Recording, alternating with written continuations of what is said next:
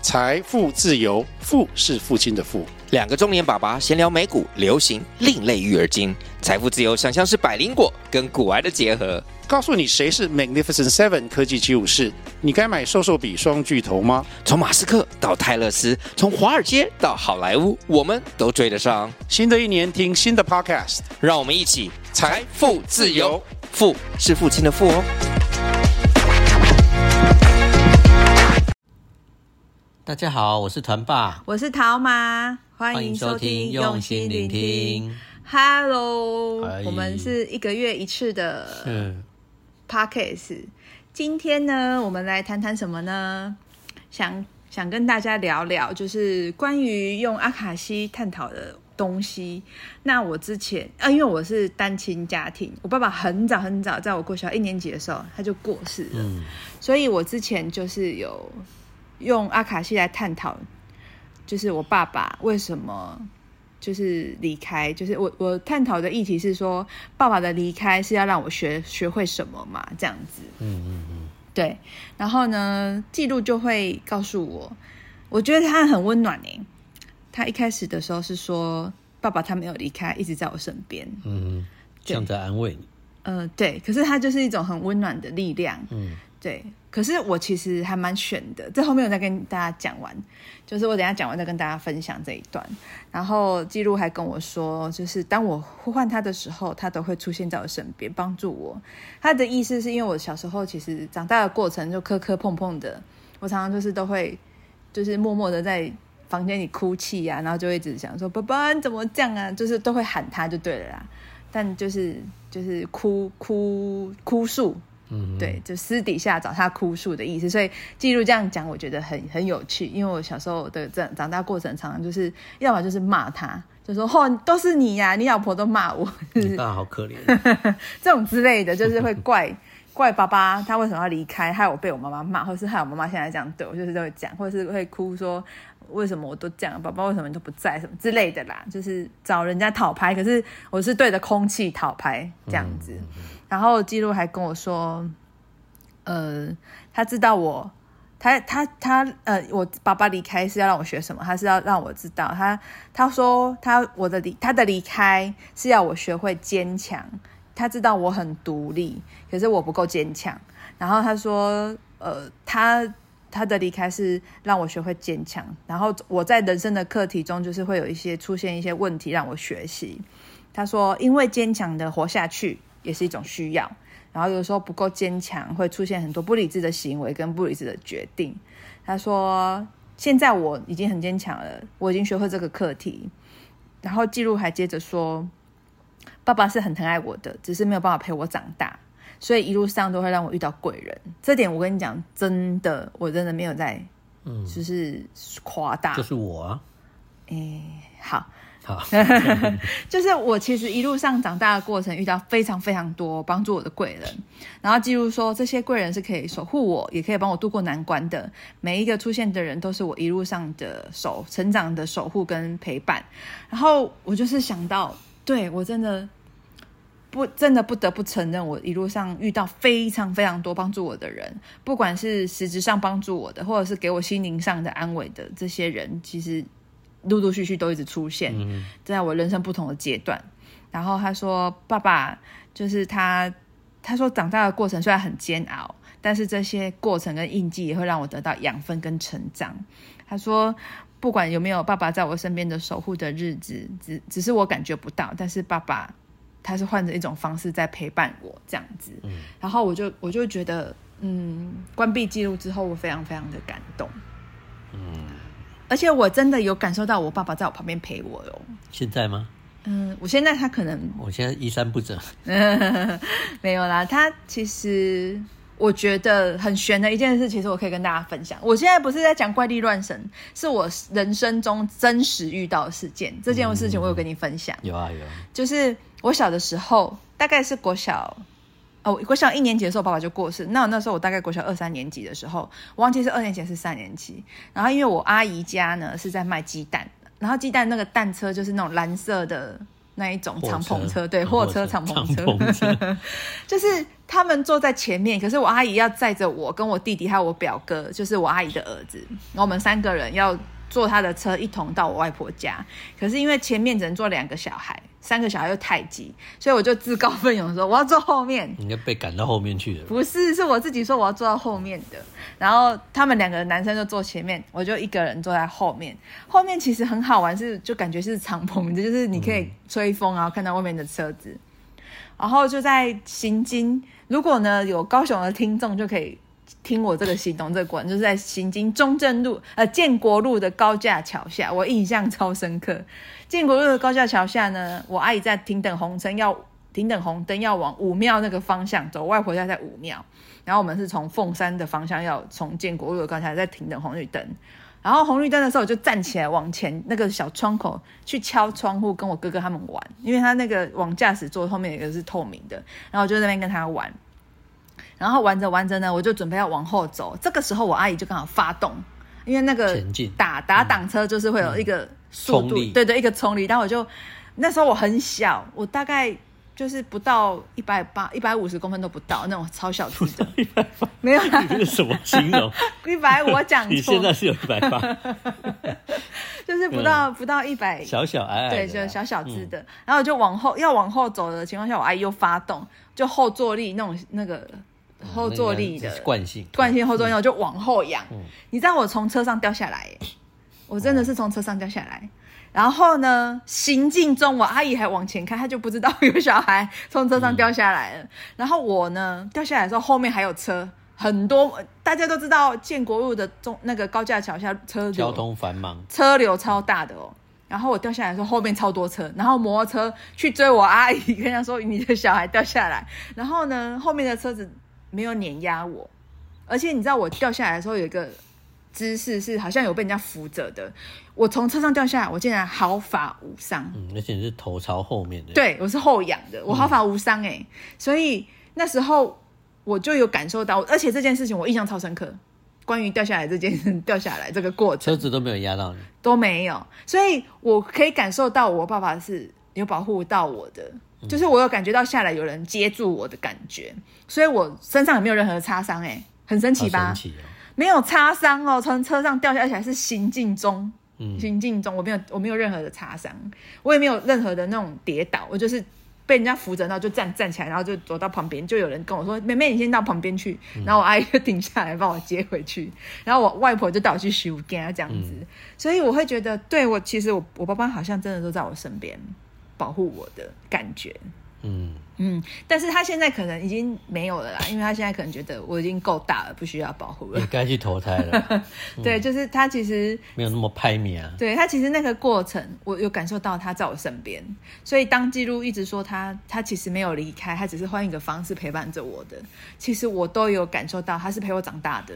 只是我可能没有办法抱他啊，没有办法亲他啊，没有办法跟他撒娇，或是对他生气，或是偷他的钱或什么的 之类的。 不要以为他已经离开了就可以这样子就乱 讲。对，就是嗯，这个过程我还觉得记录有安抚到我，嗯，然后他讲的这些是我也深刻的感受得到的。嗯嗯那关于贵人的部分呢，其实我说的一路上的贵人是实质上帮助我的也非常多，就是呃，我在实习的时期呀、在台北一个人，然后会有一很好心的店长的，就是呃某某店长的朋友或是店长的，他们都会帮我照顾我，或是载我到上班的地方。你你会觉得对耶，怎么会这么好？然后我又不认识你，今天可能才来报道。然后那些姐姐们就是非常非常的热心，然后也非常的愿意帮助我。然后或者是我没有钱吃饭，因为那时候我们去实习，一半的薪水要寄回学校，然后一半的薪水留在身上。可是，在台北就是薪水就是根本就不够用，因为吃东西真的很贵。就算我已经说一节食，就是你根本就是，因为我还有搭公车，我根本就没有这么多多余的钱吃饭，也是吃的很省。然后我还记得我还那一天明明就。说要领钱，可是到了晚上，比如说五号领钱，我到了五号，我想说五号领钱，那我今天就算车资不够，我还是可以撑吧。结果我去领的时候，到了晚上下班，他都还没有钱给我领呢。我那天还走路回住的地方。可是晚上的时候，我们次长那时候是店长跟次长，然后我跟次长上班，然后我们次长就问我说：“你先去吃饭了。”我就跟他说：“没有，我没有，没有要吃饭。”我只是讲这句话、哦，其实我是打算偷吃他们的肉松，没有啦，我我是在新东阳啊，然后那时候在新东阳实习，我是打算要偷吃肉松，只是填饱一下肚子。然后我们市长就看我不吃饭，他就说：“那我先去买便当，你顾店。”他就多买了一份便当回来给我吃，嗯，就是然后你就拿肉松出来配便当没有啦，就是你会觉得怎么会这么好？我那时候才第一次真正的感受到，就是贵人身边这么多非常照顾我的人跟贵人，就一路上超多的啦。或者是我在遇到挫折的时候，就是会有一一个人，然后用一些话来安慰我，或是鼓励我，让我得到一些温暖，或是得到一些启发。所以，只记录跟跟我说的其实也没有错，因为真的我一路上长大过程遇到非常非常多帮助我的人，真的是非常的感谢他们，就是代替了我的爸爸陪伴我长大这样子。嗯，嗯，讲的我都快要哭了没，有，我看你蛮开 心的，啊因为现在讲起来是开心的，嗯可是以前如果我很久以前就好学心酸哈、对，学啊爱，我就觉得我还蛮可怜的。怎么会对那么穷呢、穷成这样子？ 对，要偷吃肉松。对啊，没有，就是以前小时候，哎、我们小时候薪水超少的、哎嗯，一个小时才六十六块。你那时候身高一百八了吗？哎， 也没 有，我现在一百七，嗯这样就够了啦。 那团拔呢？你在呃成长过程有没有遇到什么你觉得非常特别，或是觉得很有趣的事情？分享成长过程哦、嗯，成长过程有趣，不过我那个都没有问阿卡西啊，对对 对那时候还没有接触这是没有种东西啊，他还没有我也认识没有我我到现在也还没有学习，对，他是没有认识我没，有，只是觉 得很有趣的。小时候每一张照片，只要在海边的都在哭，嗯，对，然后没想到长大以后有没有很爱去海边所有的工作都跟海有关，脱离不了海。啊对，脱离不了海，又很爱去海边。现在变得没有去海边会想哭，嗯，怎么会这 样？下次我可以来帮你问问看，对啊，可以、啊、嗯是什么？么观点？这对是、啊嗯这是一种很有趣的探讨。那我们现在让团爸来分享一下他的动物沟通。我觉得动物沟通它也帮助了很多人。就如果阿卡西对啊是帮助人，是帮助我自己疗愈，跟帮助别人疗愈，那动物沟通也是有帮助到动物对跟主人之间。也是蛮感谢那个之前有朋友帮我介绍的那个老师啊，嗯春花妈，所以要感谢我们家两只猫会打架， 所以才有这个机会去问他。嗯，对呀、啊，一开始最先好像是你有一个朋友先学的，对啊，对啊，然后你想说，而且那个朋友其实没有来过我们家哦，这个是前提，嗯前情提要。因为我们这个派别的，应该这么讲，这样这样讲就觉得很奇怪。反正就是这个老师教的方法是需要一个场域来净化自己、沉淀自己，然后再静下心来去跟宠物的，甚至宠物的家庭去连线。哦，嗯可跟宠物本人连线，可是宠物本人可以透过他的视野，你去了解他每天在干什么生事活，嗯对他家里在干嘛，或者是他周遭的发生了什么事情，有哪些东西都可以看得到哦。嗯，所以我就觉得很好奇，很很有趣啊，因为那时候我们在问，你是认识这个朋友的老公，对啊，对啊然后老婆是宠物沟通，对，他是动物沟通师，对，但是他老婆他也是刚学没多久没有在来练过习我们家，对，然后他就跟我说，我们就把这个问题丢给请他他嗯帮助我们说我协们家那助嗯只。小的啊，为什么一天到晚弄大的，然后哇哇叫，他们他们两个然后关系爱恨对他纠们葛，对对对，到底是怎么回事？然后小就近对就近，然后小的那只又会也会发出一些奇怪的声音，啊然后好像是要看不出来是要攻击是要他，干架还是是要挑衅？对，都感觉不出来啊。对我就问他，然后他可能他也刚刚学没有多久了，隔了很久很久，他有跟我回复，然后有画一张图，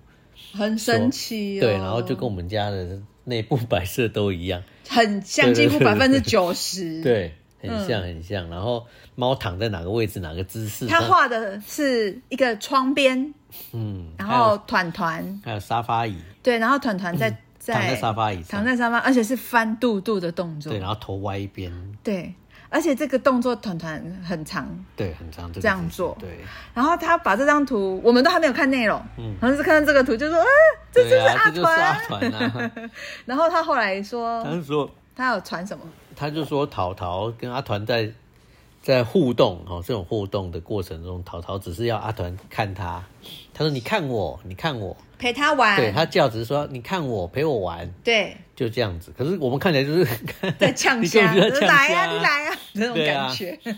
呃就是人跟动物之间的那种语言跟感受真的不同。对，而且他这个是透过阿团跟他讲的，哦，他没有连淘淘，嗯哦是阿团跟他说，团淘淘是这样说的，嗯，然后阿团他本身是不想理他，因为短短老了不想对啊，我动，看你不干嘛想每天玩都看你，有什么好看？对啊可是淘淘就很急呀、很开心，想要啊，找对啊，他就玩。说你要看我啊，要跟我玩呐、啊。对，可是每天都这样子，现在已经几年了，还是这样子，三年而已，我觉想得怎样？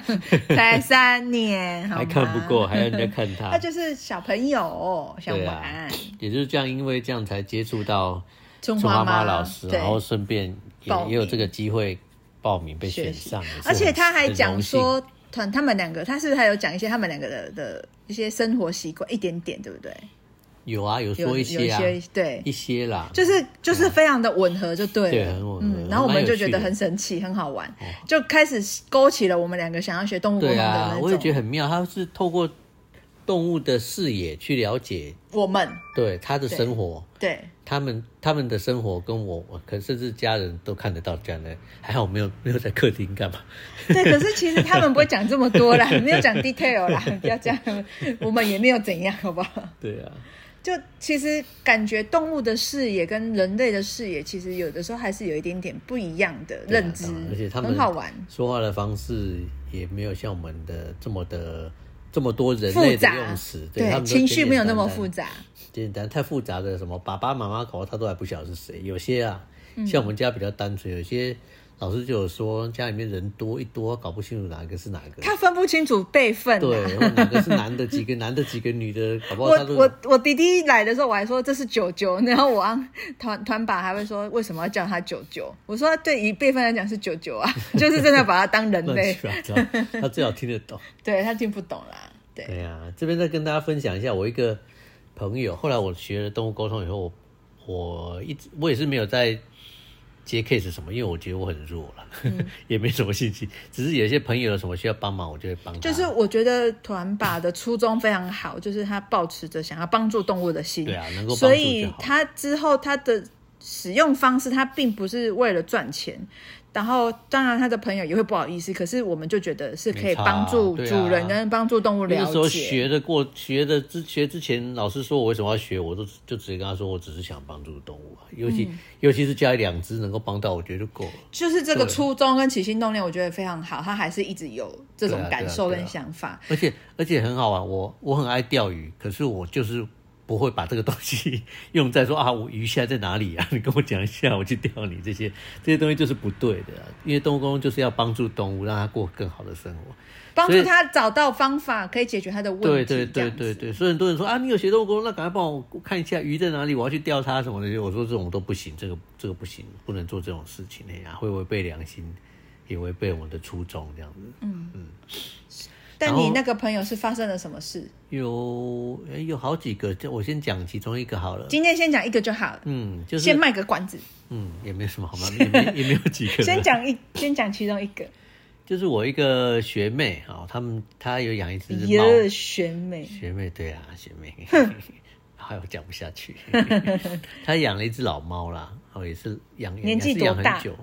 应该也有是十来十几十来岁岁了。嘿嗯，然后有一天，她就跟我说，他们家的猫，因身为她体不因为她舒知道服。我有学动物沟通，然后因为我们之后有同学去聚餐，有聚餐过，她有见过我，跟她提过这件事情。她知道我在学有学动物沟通，她就说她的猫最近要去拔牙，好像牙齿有什么呃齿吸收哦，骨齿吸收症吧，就是说猫的牙齿会会慢慢慢慢的就是、呃退化被骨头吸收掉，嗯，然后甚至慢慢有的会不见，就没有呃牙对，齿如果只了。是牙齿牙根的部分被吸收，那是没问题。怕是影响到牙龈那些猫他就是怕他吃东西然或后就是会开很不舒服刀。。嗯对对对对对。然后他有去给医生看过啦，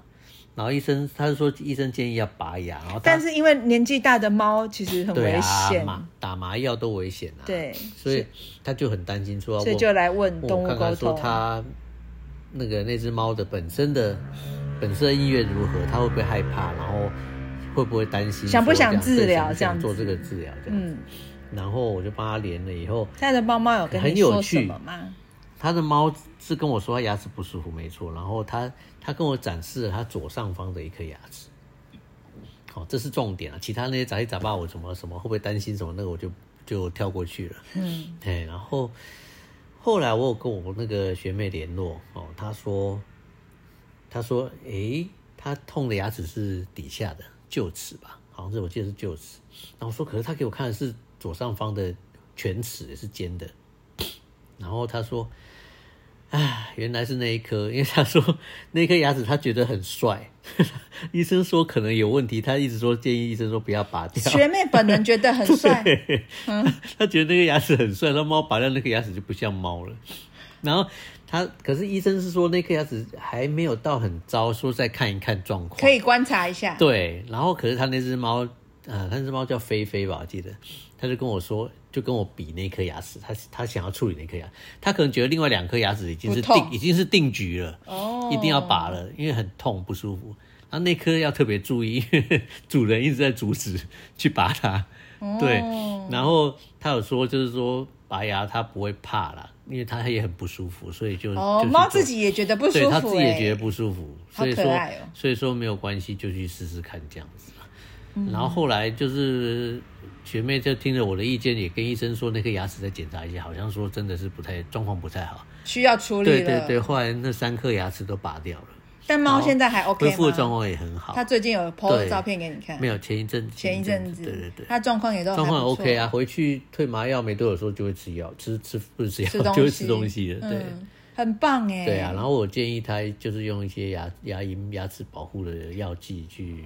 的营养品啊，营养补给去品补对助它的去补助猫的那个嘿恢复。其实我觉得有的时候人类的行为会影响到宠物，对啊，它不人见得类是的也不见得思是维这样想，对，就是我们想，我们觉得，可是很多时候都是我们觉得，对啊动物因为不是它这样说想。话啊对，然后动物不是这样想，然后医生也只能用他的专业去判断这样或那样。可是如果当主人本身有一些疑惑或是有彷徨无助的时候，有些抗拒的时候，我们可以嗯多一些工具，然后可以理解它，理解猫猫，理解狗狗，理解你对的啊宠物。像这样子也是等于就是直接到帮直接帮助到它啦。嗯，那团爸，你会想要之后有接触更多？比如我的意思是说，不一定是猫猫狗狗，都可以啊，就是如果他养的是跟你说我养了一只蜥蜴，可以啊，嗯，对，就是如果有，就只要它肯连线都可以 啊， 对啊或是他养了 一只乌龟，那，OK 啊，你还没有尝试过跟乌龟或爬虫类的，嗯没有没有都还没试过，对啊我觉得这也是一种我有跟鱼连过了，嗯，那时候是在课堂上有跟鱼连过，嗯老师的课堂上对练老师习课堂的，哦上练习是跟一些濒临绝种的鱼，好可爱哦对。呀，在台湾溪流里面的啊，你有回答他有回答到什么？有啊，那那那个我就一直想哭，一直想哭啊。他有说我快要现场绝种对，这样他就跟我说他住在哪个地方，然后他住的地方已经很，就是已经很破坏嗯很很狭隘，然后很小，然后又就是已经很不太适合他们居住了，好可怜然后可是哦。对啊，我那时候就觉得哦，好难过哦、台湾然后我跟老师说，春华老春华妈老师，我跟他讲说好难过哦。老师说，因为你也很了解他们，所以你会有感特别感感同受身到这受种，嗯对对，因为我是学鱼类相关的东西，养殖，哎，是不是养殖？是对那个海鱼洋洋海学洋子也养也学过啊，嗯，就是我觉得帮助动物理解它们是一件非常温暖的事情，透过动物的一些爱，或是透过动物的一些很单纯、很单纯的思维，然后可以让我们回到一种很想法比较单纯，不会这么多复杂的思绪或嗯那种心思。而且重点是他们生命那么短，我又可以帮助他，嗯，对，让他过得开心一点。好，希望团爸健之康后点可以啊接到不一样的 case，就是乌龟啊， 对是，就是有乌龟，或是有些奇怪的宠物嗯也我是都可不以。我都没有在收钱哦，所以不用不要误会，我在对，我拉们 case。我们只是 在我就是纯粹，只我自是己想也要让可以他练习对啊，我自己也可以多练习，然后如果有机会可以帮到人家也好。但是如果你们有想要回馈，就是也可以多听我们的 podcast，给我按赞这样子，这就是最好的回馈。就是我团拔没有收钱啊，但是我目前呢已经有在收费了，只是呃我们现在的模式就是用这种方式 podcast 一起经营。但是如果有有意愿要接阿卡西的，呃想要阅读阿卡西，也是可以跟我预约是没有问题的。然后团拔这边的动物沟通呢，他也是其实是会接，但是就是他会看状况，因为他毕竟有自己的工作啊。我们两个都有自己的工作了，但是我是有在想要斜杠这方面，所以我有朝要收费的那个方向迈进。